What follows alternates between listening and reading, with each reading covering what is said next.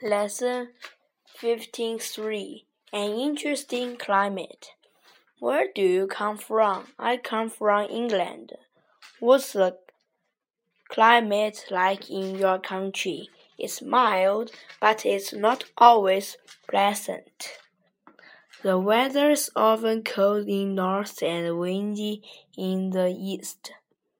It's often wet in the west and sometimes warm in the south. Which seasons do you like best? I like spring and summer. The days are long and the nights are short. The sun rises early and sets late. I don't like autumn and winter. The days are short and the nights are long. The sun rises late and sets early. Our climate is not very good, but it's rich, interesting. It's our favorite subject of conversation.